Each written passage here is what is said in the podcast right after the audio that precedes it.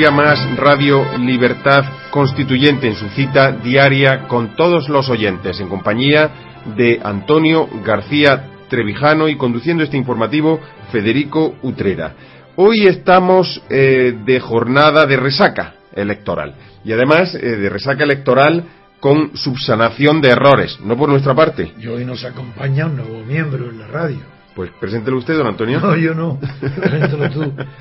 bueno, como siempre, nuestro eh, responsable de redacción, Javier Sellers, que está acompañándonos eh, y ayudándonos a toda la logística eh, de este programa. Disculpen por la, eh, por la omisión pero a partir de ahora también lo mencionaremos y como también todos los días como estará todos los días como también deberíamos mencionar que siempre me olvido a a no a nuestro corresponsal en Sevilla Ah, Manu. A Manu, eh, Manuel Ramos, que es el que después nos edita la música, nos lo sube. y, bueno, a partir de ahora es que somos la familia. una labor muy buena y, nuestros oyentes tienen que saber lo que el equipo está, lo dice, tanto de radio, está integrado no solo por nosotros, que, sino también en Sevilla, en Almería, lo que, los que tú, y aquí en Madrid, otros en su.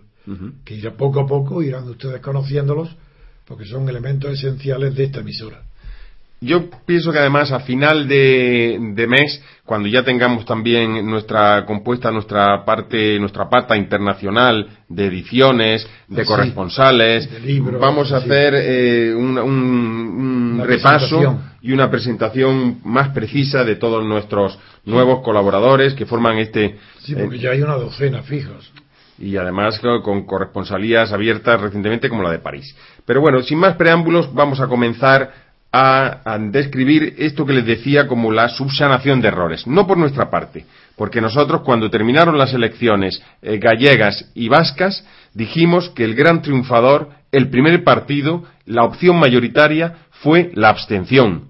Estuvimos solos, don Antonio, nadie dijo eso. el primer día estuvo, eh, todos los periódicos dijeron que había ganado el PNV en el País Vasco y en Galicia. Y nosotros dijimos que había ganado la abstención. Efectivamente, ¿no? Bueno, pues hoy ya salen dos periódicos diciendo que la abstención ha sido la opción más, ha sido el dato más novedoso que han tenido estas elecciones. Vamos a ellos. En la razón, el experto Lorenzo Ferrer, sociólogo, dice dos errores. La abstención fue mayor y los nacionalistas no arrasaron. Y dice que un error muy extendido a la hora de cuantificar la abstención habida en la jornada del 21 de octubre es no considerar integrantes del censo electoral a los gallegos residentes en el extranjero. Hay una gran emigración en Galicia.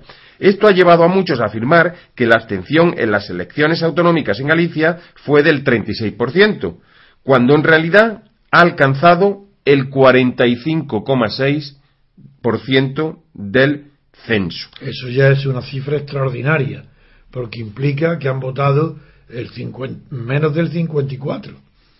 Efectivamente. efectivamente. Y, y, esto había pasado. ya prácticamente la mitad. Efectivamente. Ya la mitad, en Galicia la mitad se abstiene.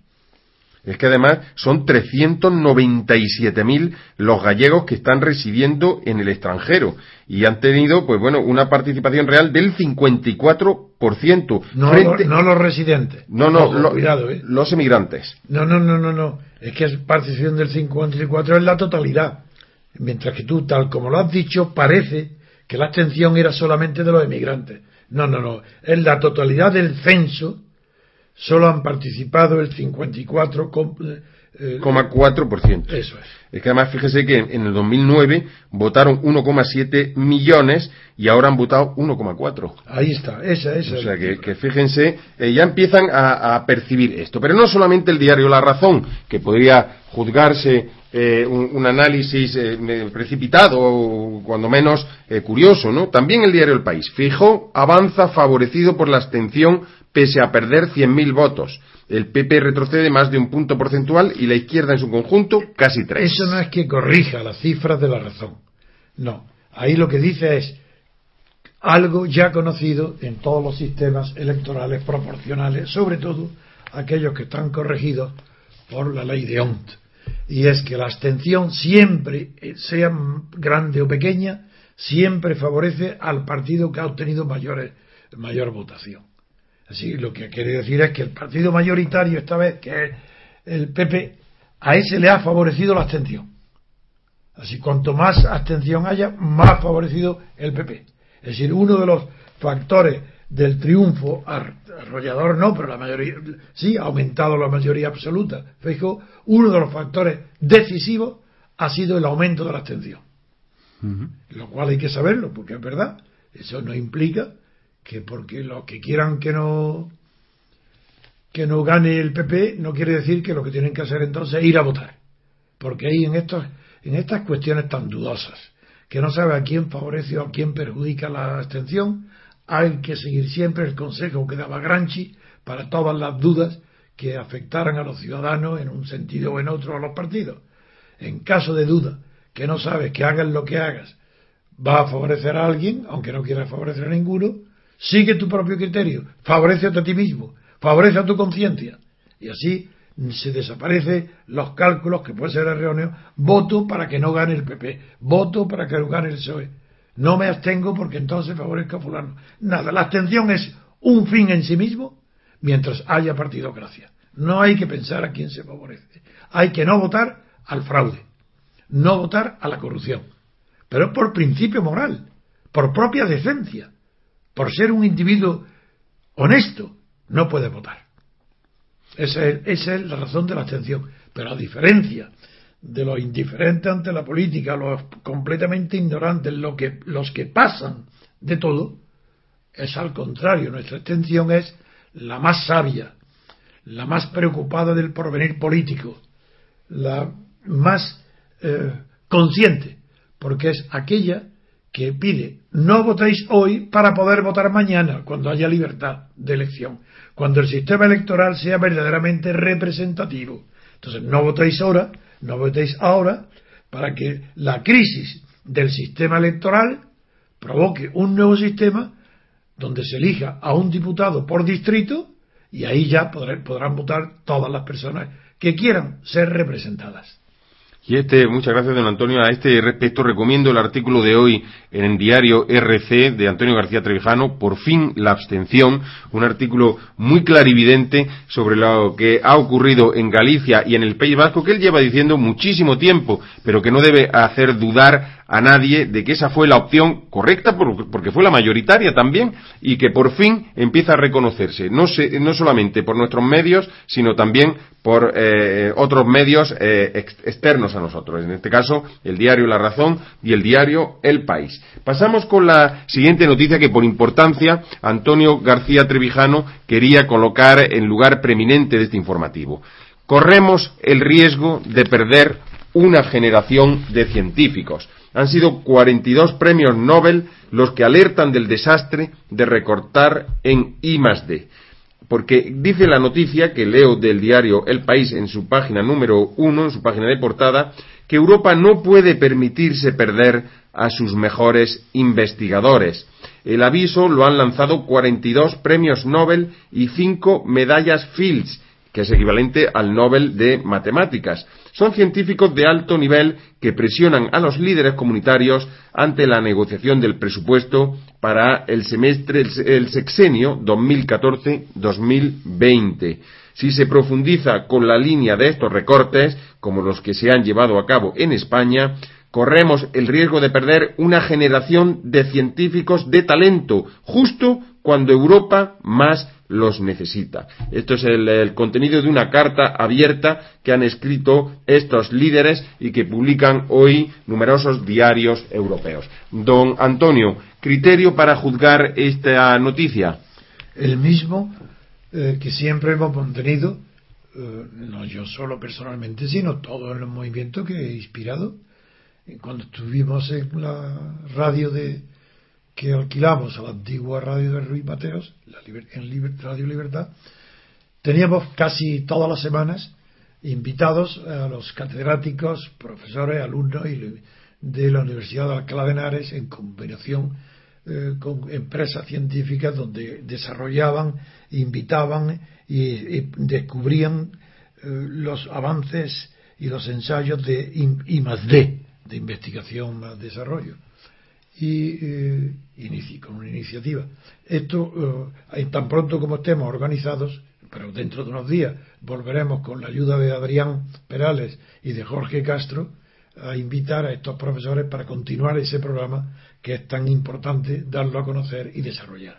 Creo que entonces ya dijimos que el mayor error de lo que de la política seguida por el gobierno de, eh, dedicar su atención exclusiva a los recortes sin prestar atención a lo que ahora ya Holanda y los demás eh, eh, países que lo siguen comienzan a darse cuenta de que el recorte si no va acompañado de inversiones en sectores productivos que aumenten el empleo y que, y que combatan el paro, pues puede conducir a una catástrofe aún mayor de la que se persigue con la crisis, para evitar la crisis. Por eso quiero decir que esta noticia le doy tantísima importancia. Me sumo a ella. Hay que hacer una verdadera campaña de, difusión de la noticia para evitar que, las, que se puedan hacer recortes en los programas, en los proyectos y en los presupuestos que tienen por objeto favorecer la investigación y, el desarrollo. Gracias, don Antonio. Vamos a pasar a la siguiente noticia que eh, tiene como epicentro Lorca. Y llamo epicentro porque es precisamente el lugar donde ocurrió un célebre terremoto, un tristemente célebre terremoto que prácticamente acabó con las edificaciones y no muertos en esta localidad. El, terremoto de Lorca ah, hoy es noticia, es noticia en la primera página del país, porque dice que el expolio del agua que hubo en Lorca agravó el seísmo en esta localidad y un estudio analiza el efecto de la excesiva explotación del acuífero. Fue un abuso generalizado durante décadas en la explotación del acuífero de Lorca y fue el factor que explicó los grandes daños causados por el terremoto de mayo de 2011, según las conclusiones de un estudio científico internacional. Hemos sabido la noticia de que en Italia han procesado a varios eh, em, técnicos y a varios científicos porque no previeron el, desastre que tuvo lugar en el terremoto en el centro de Italia. Aquí sabemos que es el expolio del agua. Don Antonio, ¿tiene usted un juicio eh, crítico sobre esta cuestión? Lo tengo no solo ahora, sino ya en el momento mismo de la producción del seísmo en Lorca. Eh, tuvimos la suerte en nuestro movimiento de contar allí, en Totana, en Murcia, muy cerca de Lorca y dentro del propio Lorca. Hay grupos de eh, Damián, de antiguos seguidores míos, de en la, un tiempo de la Junta Democrática, que me, que me visitaron, que estuve yo allí, que me he informado muy bien de todo aquello lo que pasó, y, Vicente Carreño, eh, Muñoz Ballestas, desempeñaron una labor extraordinaria de apoyo a los damnificados y de conocimiento de lo que pasaba. Eso me, me hizo interesarme por el asunto y allí lo que se llama falla de Alama eh, está no es que el terremoto de Lorca haya sido producido de ninguna manera por el abuso en la explotación del acuífero del río eh, Guadalentín. No, no, el terremoto se produce por otras causas tectónicas y de movimiento de fallas profundos que no tienen nada que ver con el agua. Pero, al haber sido el epicentro de Lorca muy superficial y haber eh, extendido tan, tan rápido el movimiento sobre la superficie de la tierra de roca, influyó una barbaridad que la explotación del agua del acuífero de Lorca, de este, de este río, que ha hecho bajar el agua subterránea 250 metros de nivel, hace que el movimiento de la Tierra provocara el hundimiento del terreno. El movimiento de un epicentro muy superficial hundió el terreno porque estaba vacío, tenía 250 metros sin intensidad, sin, sin resistencia, porque el agua se había eh, rebajado ese nivel. Esto provocó unos daños mucho más fuertes que los que se podían esperar de un nivel de intensidad del terremoto que no era demasiado alto. Eh, y esto, claro, hay estos pruebas, no solo el agua, en todos aquellos asuntos donde una comunidad se aprovecha de algún elemento útil para el hombre, sea agua o como o sea la protección de vientos, el río, de, desviación de ríos, todo lo que una comunidad está a disposición de una comunidad, los individuos de esa comunidad, si siguen eh, fines egoístas al final terminan perjudicándose a sí mismos. Que, por ejemplo, el caso del Orca es clarísimo. Ahí la comunidad se ha beneficiado de este agua para convertir en regadío terrenos que eran de secano. Y ahora, al cabo de 100 años, o 200, no sé el tiempo que llevará, resulta que ahora los terrenos vuelven a ser secanos. Porque el acuífero está tan hondo que ya no produce, donde antes había canales de riego, ya no lo hay. Y esto ha sido el abuso del egoísmo que no tiene en cuenta el daño que a la comunidad y por tanto al individuo egoísta le causa la explotación excesiva o desconsiderada porque no tiene en cuenta el beneficio que para la comunidad produce el bien que el individuo explota. Gracias, don Antonio. Estoy pensando también ahora. Que recuerdo por eso con mucha simpatía y cariño a las personas que he citado, Vicente Carreño y Antonio Muñoz Ballesta. Pues eh, le mandamos también un saludo muy cordial desde aquí. Estaba recordando también la localidad cercana de Vera, que es en Almería, eh, muy cerca también de Lorca, que ahí lo que sufrieron ha sido una tragedia por una riada y las construcciones ah, se produjeron en un cauce de un río, también la codicia humana. En lo que allí se llama las Ramblas. Efectivamente, en las Ramblas de Vera. Y arrasaron con varias urbanizaciones de gente que había comprado sus eh, segundas viviendas allí. y que por la explotación urbanística. Es decir, el, aprovechamiento y el uso y levantamiento de edificios de altura en terrenos que son inapropiados para la construcción, como este, por ejemplo. Eso es, el responsable de los baños es quien concede esa licencia, no quien lo hace, sino los ayuntamientos que no vigilan y, por, corrupción conceden eh, licencias de construcción y de urbanización en terrenos inadecuados para esa finalidad. Pues estamos esperando a que se produzcan los primeros procesamientos que no se van a producir de responsables políticos que dieron esas, concesiones, que dieron esas eh, potestades para edificar en cauces de ramblas. Entonces es consecuencia del fenómeno general español, el más extendido, desde la muerte de Franco, que es la corrupción generalizada. Con Franco había corrupción, pero una corrupción individualizada.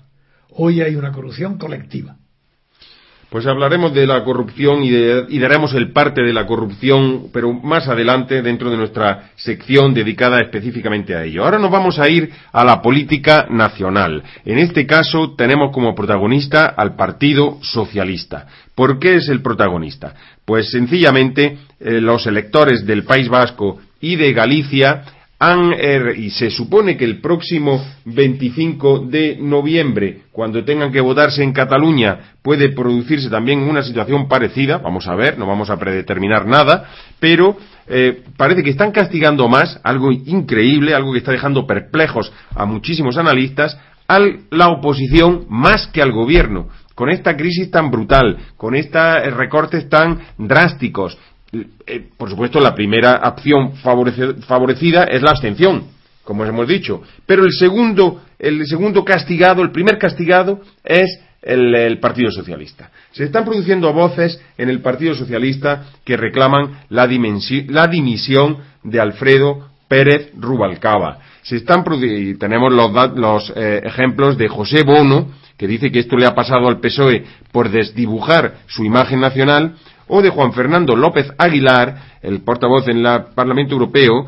en canario, que este ha advertido que este es el peor momento en 35 años. ¿Cuál ha sido la respuesta del Partido Socialista, del aparato? Pues bueno, pues eh, de momento Alfredo Pérez Rubalcaba dice que va a acelerar la renovación ideológica, no sabemos de qué. Su número dos, Elena Valenciano, dice que hay que ir más deprisa y más a fondo para acabar con este ciclo electoral negativo, pero no sabemos más palabras, más decisiones, más actuaciones que vayan a, eh, digamos, ilustrar estos cambios que pretende, dice el PSOE. Don Antonio, ¿tiene usted algún criterio para analizar la veracidad o inveracidad de esta, de, este, de esta posible renovación ideológica del Partido Socialista? Tengo el criterio que da el conocimiento de los asuntos, no el conocimiento de los chismes, los rumores, sino el conocimiento del movimiento lejano y profundo de los partidos estatales.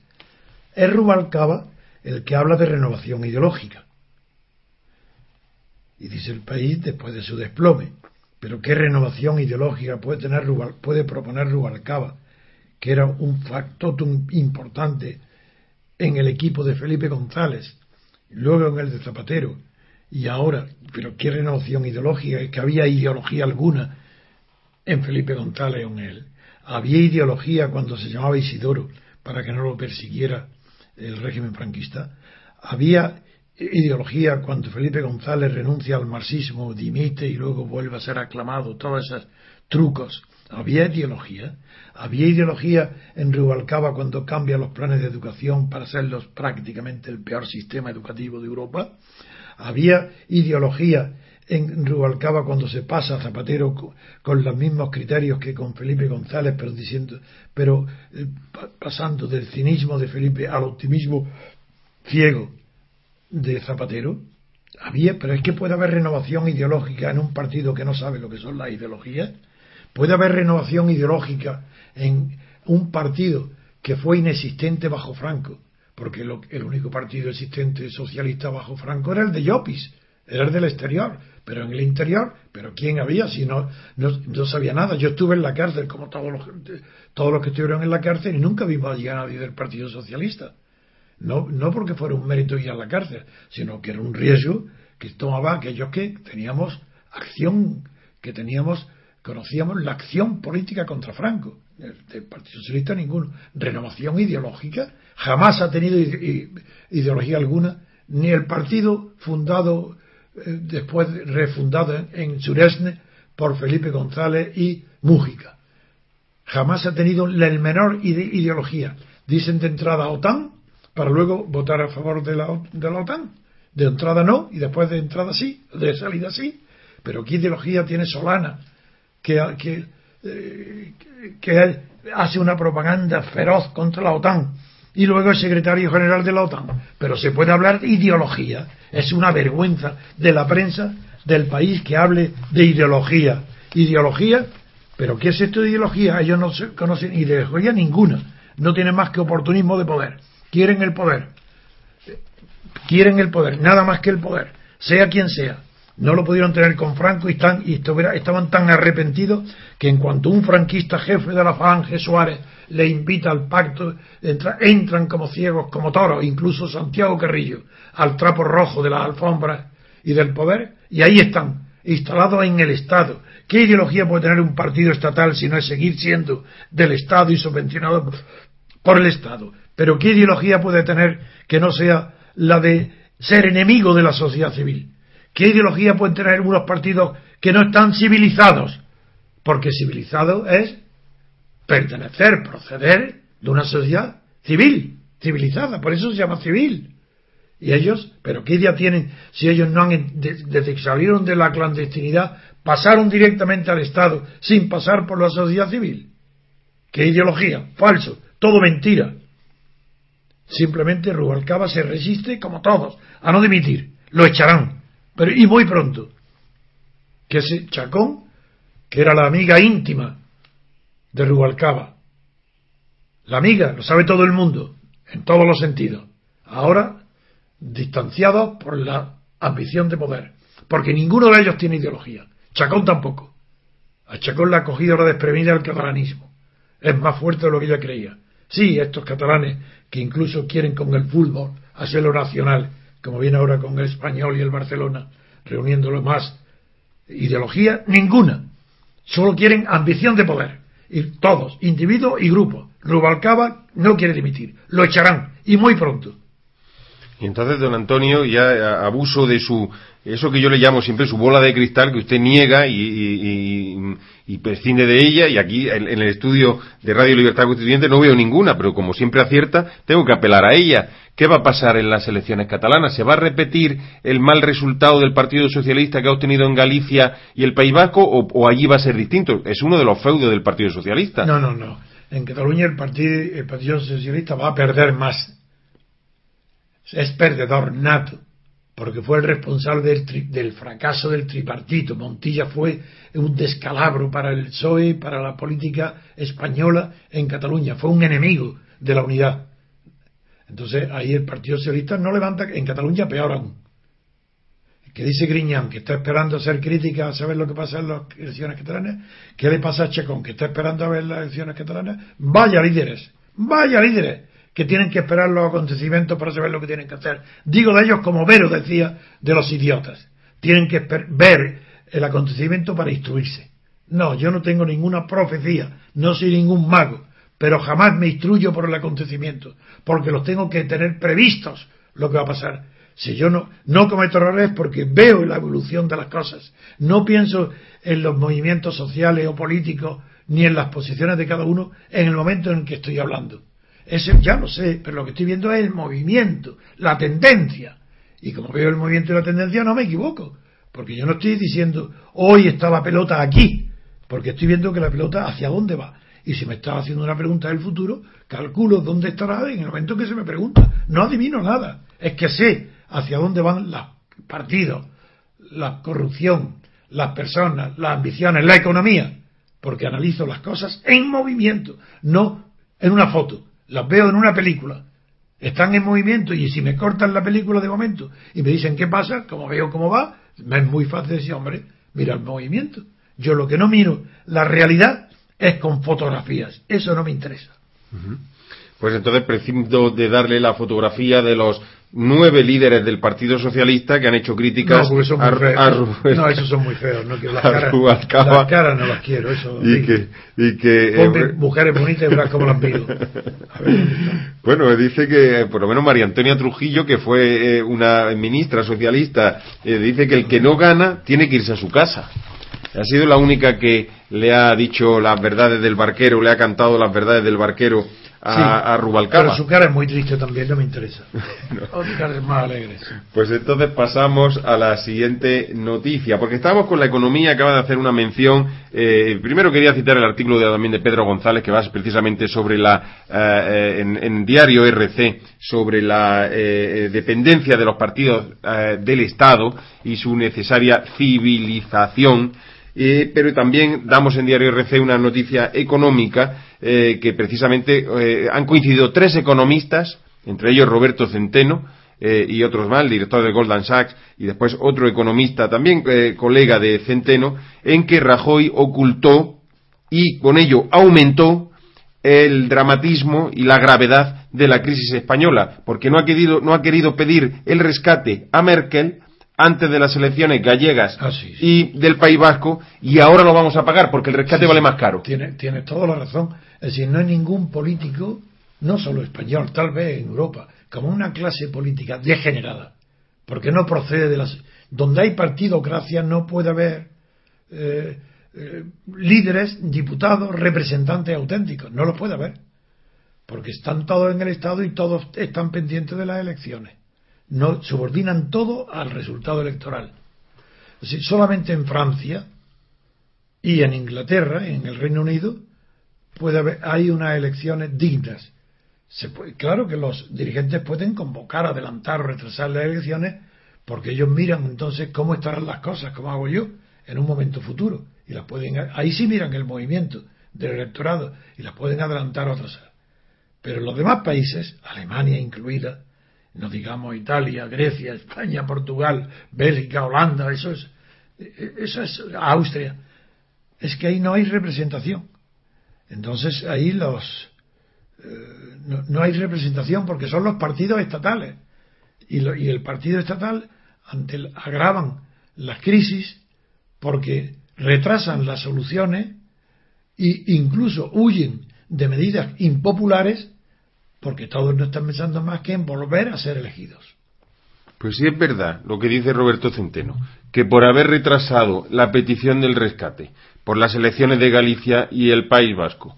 Hemos perdido como en torno a 50 o 60 mil millones de euros por no haber hecho esa petición a tiempo. Y ahora se va a hacer, que se va a hacer, que dicen que es inminente, que será, a no ser que digan que ahora también las catalanas, aunque ahí el PP en, Cataluña poco tiene que decir. Esperarán, esperarán a las catalanas. Pero, pues bueno, pues... Eh, y, la, y la pérdida será mayor. Lo que dice Roberto Centeno lo creo, porque hasta ahora no se ha equivocado Centeno. Centeno no solo es que yo le tenga un afecto especial porque es un gran amigo, sino que él, es, más, es, sin duda ninguna el más valiente de los catedráticos de economía de fama, es el más valiente y también tiene una, una clarividencia enorme y se atreve a decir lo que piensa. Y hasta ahora no se ha equivocado. Y escribe con mucha claridad. A mí me sorprende la, gran claridad de, exposición que tiene. Es muy difícil en los economistas que se amparan en la jerga de economías, de economistas, que confunden los términos ideados después de Keynes para distinguir la macroeconomía y la microeconomía y no hay quien los entienda. No porque ya sean difíciles, sino porque aplican términos además traducidos del inglés que en español no tienen significado. Pues con ese artículo de Roberto Centeno que vamos a publicar esta misma semana y que ya anticipamos hoy en el diario RC en parte coincidiendo. ¿Por qué vamos a, publicar? ¿Es que no está publicado? Eh, todavía no lo tenemos y por eso estamos intentando. por qué no lo tenemos? Porque hemos tenido acceso a una parte de él en eh, Cotizalia, que es ah, donde. no hemos recibido nosotros el suyo. Pero ya estamos, eh, Javier Seles Javier Seles está en, contacto con él para, precisamente a partir de hoy, tener ya más fluidez en la recepción de los artículos de Roberto Centeno. Vamos a dar el parte de la corrupción diaria. Saben que somos un medio que no tragamos con la corrupción, no pasamos ni una. Y hoy el parte de la corrupción lo tiene un juez. Un juez que está siendo investigado porque asesoró a empresarios el Supremo ha abierto una causa penal a un miembro del Tribunal Superior de, Justicia de Cataluña. Ha sido la Sala Penal del Tribunal Supremo el que ha abierto un proceso al magistrado Joaquín José Ortiz por un supuesto delito de negociaciones prohibidas a funcionarios. El Código Penal castiga con multa y una suspensión de cargo público de hasta tres años a la autoridad que, al margen de la ley, realice actividades de asesoramiento a particulares en un asunto en el que deba intervenir. ¿Qué gravedad tiene esto, don Antonio? El en un juez. El título que ha puesto Mundo esta noticia es intolerable, porque dice investiga, investigan en plural si un juez asesoró a empresarios. Ese título no hay quien lo pueda comprender. Es que eso no tiene, eso, eso no significa nada. no es que no significa nada. Lo que está investigando un juez es que asesoró a no empresarios, a personas sujetas a su jurisdicción en un juicio. Está asesorando a personas denunciadas. Eso es un delito gravísimo. Pero gravísimo. Eso sí que es grave. Y además, fíjese a quién. Eso sí que es corrupción. Si un juez puede, corromperse, pero asesorar a las personas que, sobre las que tiene que dictar una sentencia el propio juez, eso es inaudito. Ya, ya Evidentemente, si eso se confirma, tiene que estar expulsado de la carrera en el acto. Eso ya no es un acto de corrupción, es peor que un acto de corrupción. Es no conocer ni siquiera la función que tiene en la sociedad es que no sabe siquiera lo que es un juez. ¿Te puede corromper a alguien por dinero como ha habido otros jueces? Bien. No, se comprende. Esto no se comprende. Que no sea juez. Que elija otra carrera. Es que esto va en contra de la esencia misma de la judicatura. La imparcialidad. Si, si sin imparcialidad no hay juicio, no hay juez. Niega su propia existencia, niega su personalidad. Este es un hombre que se ha suicidado si se confirma la noticia.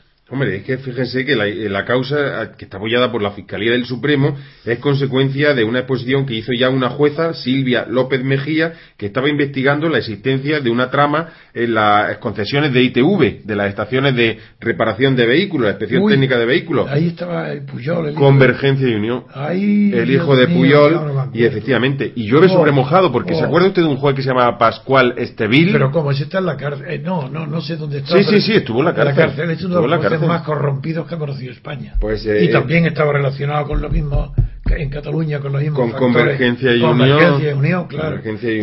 y, abogado eh, Piqué, creo que era. Sí, no, era. Eh, muy famoso. No, un bufete de abogados muy conocido. No el de Piqué del Partido Popular, sino otro Piqué que estaba relacionado con. Efectivamente, de, de Cataluña, que también ingresó en la cárcel. pues todo esto. era casi el primer bufete de Barcelona. Pues, eh, claro, de acuerdo con este bill, Pues, eh, pues estamos eh, apuntando a un caso muy parecido según las denuncias que está haciendo la Fiscalía del Tribunal Supremo. Vamos con más asuntos, también de corrupción. Ruiz Mateos, resulta que le reclama 5 millones en donativos a los legionarios de Cristo y al Opus Dei. Son los Ruiz Mateos los que están exigiendo al Opus Dei y a esta otra organización religiosa, los legionarios de Cristo, un total de 5 millones de euros que les donaron en B, dinero B, según ha confesado en su querella Begoña, una de las siete hijas del clan. Curiosamente, en Diario RC estamos dando también ahora las memorias de Carlos Alberto Bien Dicho, eh, eh, pájaros que ensucian su propio nido, que está hablando de la homosexualidad dentro del PP, y varios capítulos son sobre el Opus Dei, porque eh, precisamente estos dos últimos, de estos dos últimos días, donde estamos, está desentrañando sus vivencias, que la escritora Ilinés desde Barcelona le recogió para explicar cómo se estaba, cómo se vive la sexualidad dentro del Opus Dei y, aún más la homosexualidad. Y ahora se publican esos capítulos, no, no estoy haciendo causa-efecto, pero Ruiz Mateos exige al Opus Dei su dinero. Don Antonio, un juez incluso ha abierto diligencias en el juzgado de instrucción número 16 de Madrid y además eh, la decisión que se llama Emilio Coronado ha, dictado en el, pasado 9 de octubre seis días después de interponer la querella de la hija eh, de mm, Ruiz Mateo que se llama Begoña. Don Antonio, ¿tiene usted algún conocimiento de este caso? Es evidente que lo tengo desde hace muchísimo tiempo. Primero porque conozco personalmente a Ruiz Mateos. Segundo porque fui íntimo amigo de dos personajes del Opus Dei de primera orden, como Rafael Calvo Cerer y Antonio Fontán. Luego porque conocí íntimamente a Luis Balta Berner, también del Opus Dei, presidente del Popular, y yo conocía todo lo que estaba pasando con las financiaciones y el dinero B, es decir, dinero negro, el dinero no declarado, dinero oculto, con los que salían verdaderas eh, cantidades ingentes que sirvió para construir la residencia de Opus en Roma, para muchas cosas. Y Ruiz Mateo fue uno de los principales donantes de dinero al Opus Dei. Eso lo conozco yo desde hace 30 años, 40 años. Eh, ahora, recientemente, lo que me ha extrañado es, uno, que sea la propia hija de Ruiz Mateo la que haya presentado esta denuncia ante el juzgado y que haya el juez inmediatamente reaccionado con una rapidez enorme, no solo admitiendo la querella, sino abierto diligencias. Así que esto ya no es simplemente un, eh, un trámite, no, no, esto va en serio. Y desde luego, si tiene pruebas, la hija, no lo sé, y si Ruiz Mateos conserva todavía fresca su memoria, pues igual que la conservaba fresca cuando a mí me contaba, porque vive enfrente de mi casa. Y la verdad es que es un hombre que con él he tenido amistad y tuve, y, eso que los conflictos de abogado que he tenido con él eran en contra suya. Por ejemplo, yo como abogado del Banco de Descuento le gané una importantísimos pleitos de letras de cambio, nada menos, eh, a favor de él, lo gané yo. Y, sin embargo, siempre ha tenido una diferencia de trato conmigo y, y eso lo agradezco. Y ahora, aunque el hombre está un poco enfermo, pero yo creo que todavía tiene muy clara su cabeza y si apoya esto y tiene pruebas, esto puede caminar, porque es una reclamación muy fuerte la que está haciendo la hija y que está apoyado en datos verdaderos. Ya comenté el otro día y lo repito, que no solamente, ahora la novedad que yo no sabía, que del, mismo modo que dio dinero a la Opus ahora lo ha dado a los eh, legionarios de Cristo. sí, eso yo no lo sabía. Lo, que fuera también haya dado donativo a los legionarios de Cristo no lo sabía porque la, opinión pública sabe que el escándalo que, con los, que el fundador de los legionarios de Cristo ha producido en el mundo entero por razón de su homosexualidad. Y Pederastia en este caso. Eso es. Y, pero del Opus sí lo sabía, y por tanto no hace más que confirmar lo que sabíamos todas las personas, y saben en España todos los dirigentes de Banker saben que Ruiz Mateo ha dado muchísimos millones al Opus Dei. Pero usted aludía a la buena memoria de José María Ruiz Mateos. No, no digo que tenga buena, digo que no ha perdido la memoria. O que no ha perdido la memoria. Eh, en este caso, porque yo, por lo, que yo tengo peor memoria y creo recordar que José María Ruiz Mateos era amigo del rey. Fue uno de los amigos del rey. Bueno, ¿Conservará él la memoria de lo que de sus tratos con el rey? Eh, él, pertenece al clan de amigos del rey que tienen que pasar pagar la amistad con el rey pasando por la cárcel. Es decir, hay unas clases de amigos del rey que son los mejores, los privilegiados, que sí, que son amigos y aceptan eh, tener que pasar eh, su pasaporte a la cárcel de Carabanchero de otro sitio, que, que está no solo por eh, Manuel Prado y Corrón de y Javier de la Rosa, de la Rosa Mario, Conde, y Ruiz por el propio Ruiz Mateo Ruiz Mateos ahora Pachi Garmendia, el emperador de los de las perdices. Sí, eso es casi casi una condición sine qua non para ser amigo del rey si tienes dinero. Si tienes dinero y eres amigo del rey de verdad y lo favorece, casi, casi seguro que se exige pasar por la cárcel y que el rey no haga nada por salvarlo para que no ellos ellos todos se sacrifican por el rey incluso Mario Conde todavía eh, pretende, pretendía ser amigos y continuaba siendo. No, no reaccionan después. Es alguien son unas carnes especiales. Porque, carne de cañón no, no no sé si de cañón pero que son amigos del rey antes de ir a la cárcel se sacrifican van a la cárcel para no complicar al rey, como hizo Armada, también con el 23F, lo mismo, aceptan todo y salen de la cárcel o salen luego libres. Y claro, ahora Armada declara que Juan Carlos pudo evitar el golpe. Pero no lo dice en el momento en que lo está jugando, no dice por qué y cómo Juan Carlos el rey apoyó el 23F o apoyó los negocios sucios del petróleo, de las comisiones de Manolo Prado o de las cuentas en el Banesto, eso no lo dicen. Y luego salen de la cárcel y terminan, pues sí, ya no alaban al rey tanto, pero tampoco les dicen la verdad. Y Ruiz Mateo, lo recordarán aquí algunos oyentes, que él me contó a mí personalmente como a él un día y su secretaria la, semana siguiente, maletines con 25 millones de pesetas cada uno, fueron entregados en mano en la cerradura del rey, quien los ponía los maletines en el suelo y le daba una patada y como si fueran unos bolos, los colocaba debajo de su mesa. Pues, pues, pues los deportes reales son siempre lo más curiosos. no, porque el rey siempre tiene afición a los deportes. Y, es una buena afición darle patadas a los maletines de millones y hacer deslizarlos sobre el suelo hasta colocarlos alineados perfectamente debajo de su mesa. Pues sabíamos de la... Eso me lo ha contado Ruiz Mateo. Pues eh, sabíamos de la afición a la caza, sabíamos de la afición a la vela y sabíamos eh, de su afición al tenis, pero desde luego... No, no, su afición al dinero es superior a todo. Incluso es superior a su afición a las mujeres. Es más codicioso y, y su afición a los motores. Lo más de todo, lo primero, y yo cuento la anécdota para ver quién es él.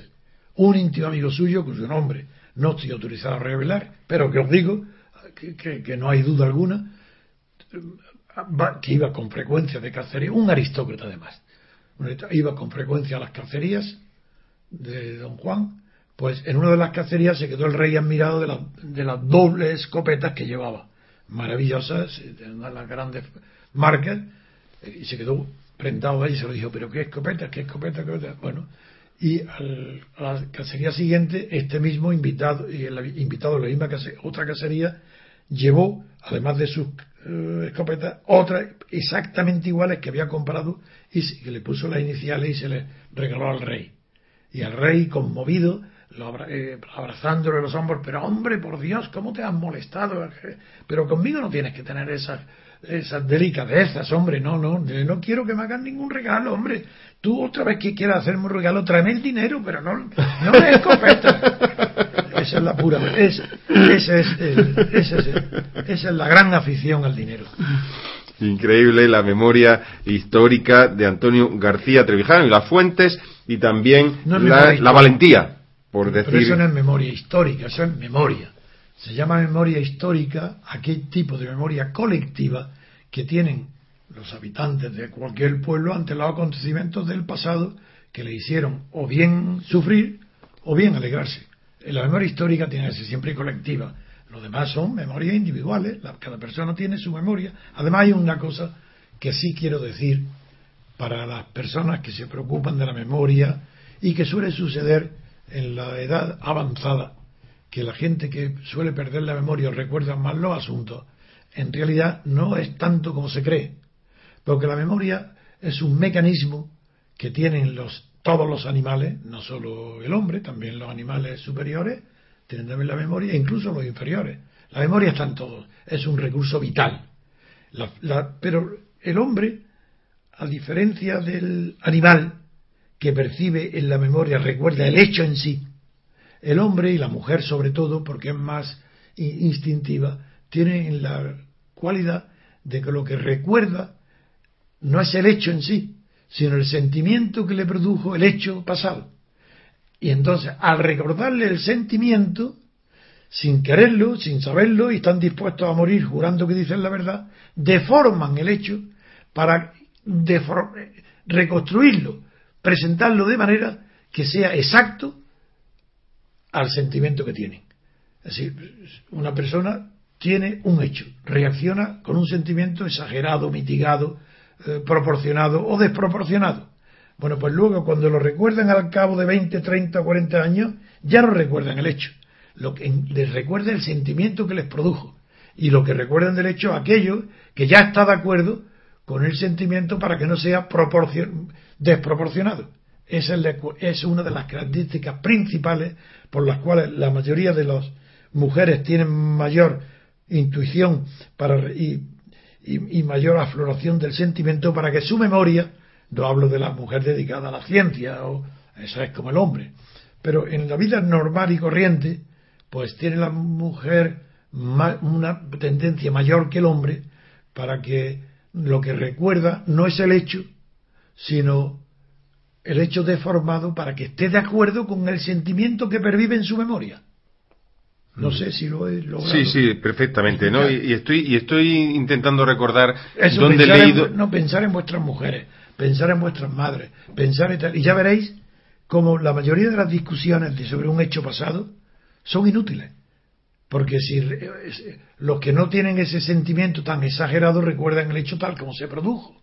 Y además, la, lamentan todos, qué pena no haberlo recogido en un magnetofón, qué pena no tenerlo en una película. Porque mira, lo que dijiste, dice, no, no, no. Y la mujer cree que el hecho y las palabras que recibidas son las adecuadas al sentimiento de rechazo, de alegría o de admiración que le produjo.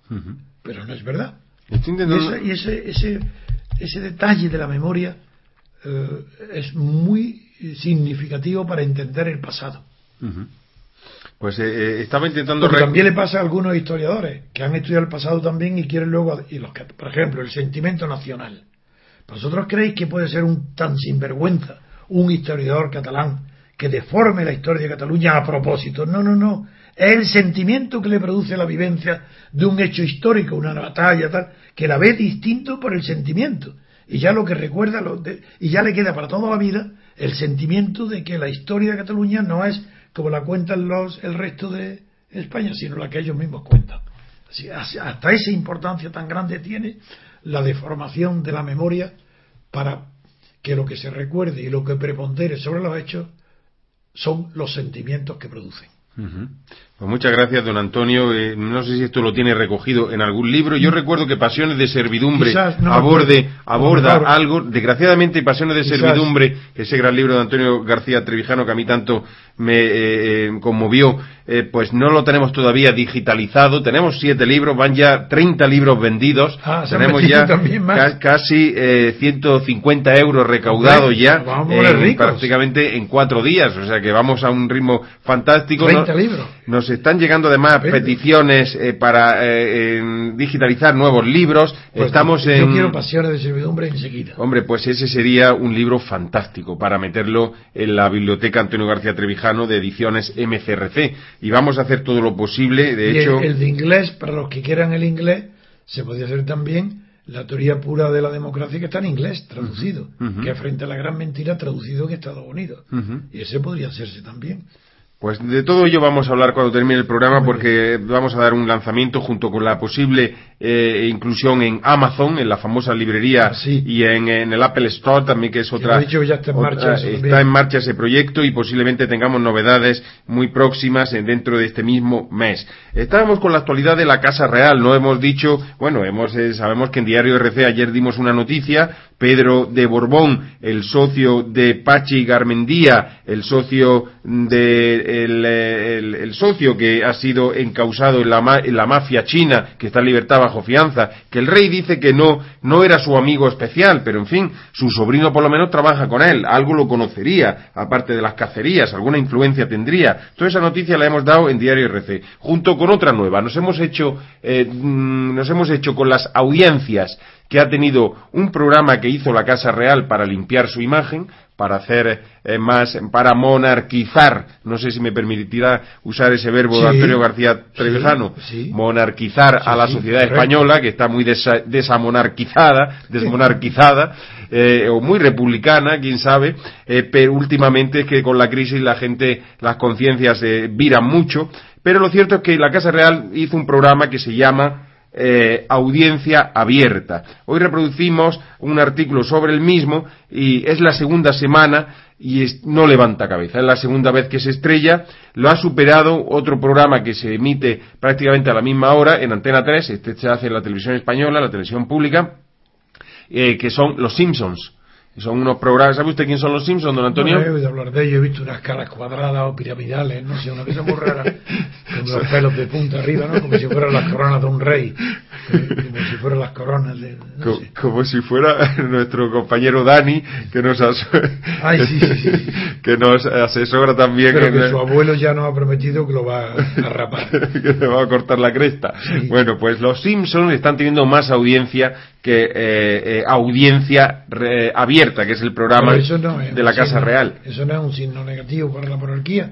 Porque los Simpsons creo que tienen, son ídolos, ¿no? De audiencia en todas partes, ¿o no? Bueno, es, es un programa que tiene mucha audiencia, pero si lo ponen a competir con la Casa Real y que la gente prefiera los Simpsons, también MTV, que es una emisora de que escuchan mucho los jóvenes, una emisora de televisión que ven mucho los jóvenes sobre música y tal, se ha animado a hacer un reality show parecido al Gran Hermano y también lo ha puesto a la misma hora. Pues ha sacado como 200.000 eh, oyentes, espectadores más que el programa de la Casa Real y es una zafiedad. Pero el, programa de la Casa Real es que pretende ser continuo.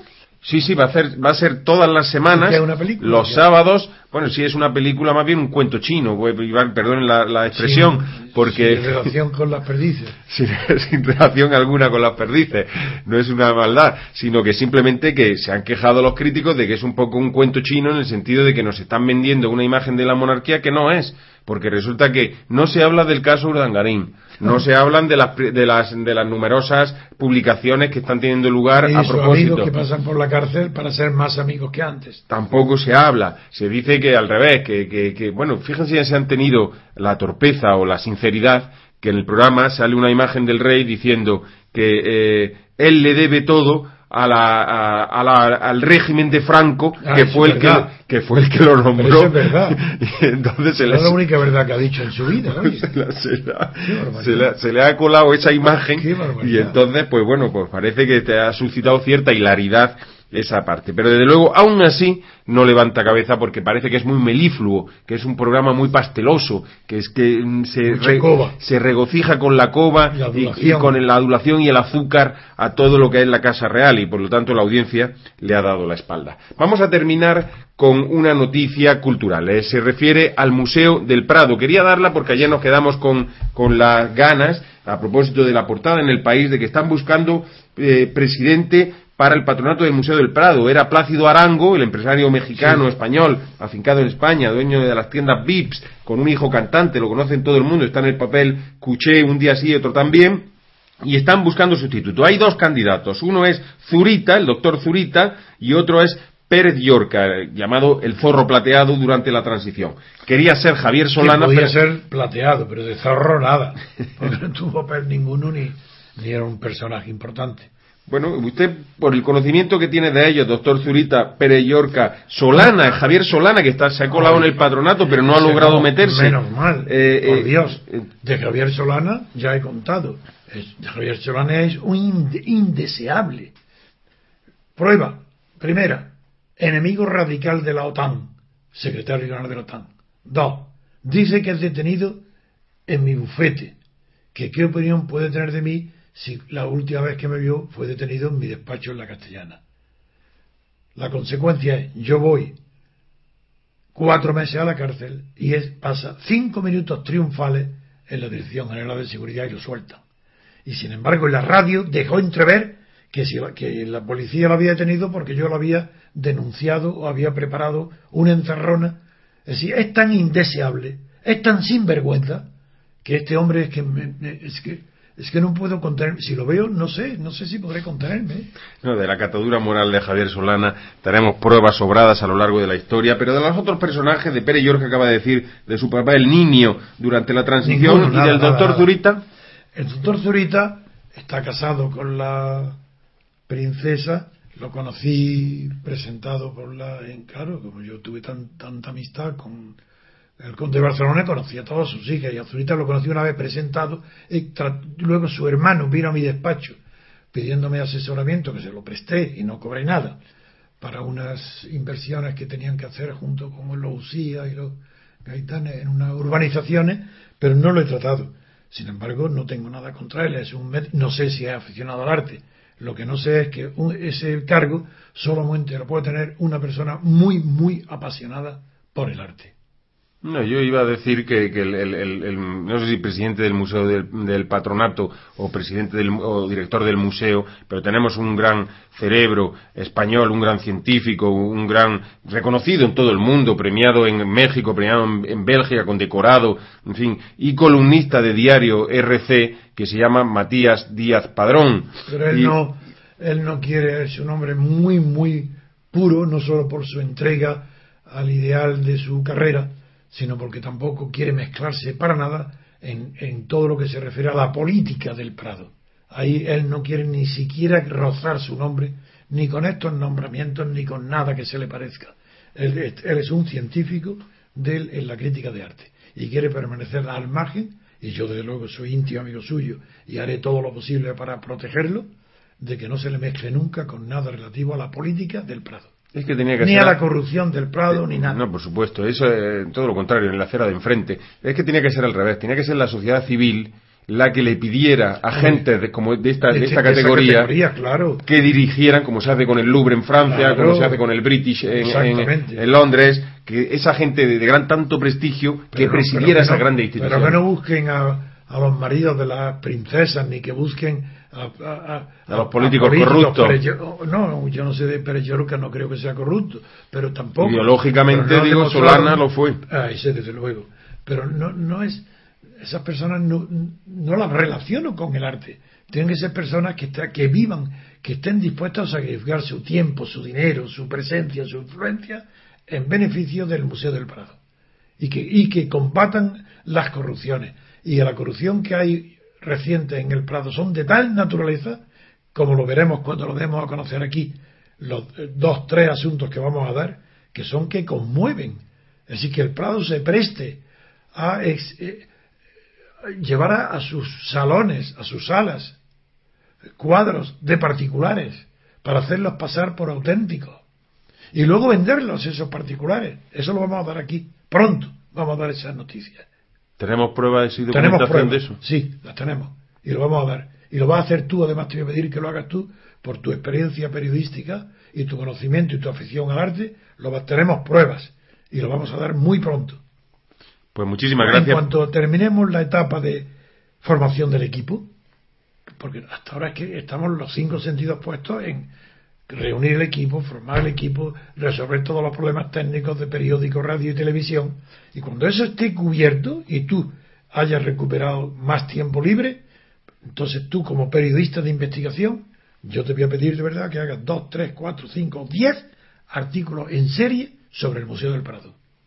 Pues encantado y ya queda anunciado y prometido serie sobre la corrupción en el Museo del Prado. Lo acaba de anunciar Antonio García Trivijano. Y con esta noticia vamos a despedirnos de los oyentes de Radio Libertad Constituyente hasta mañana. Les habló Federico Utrera.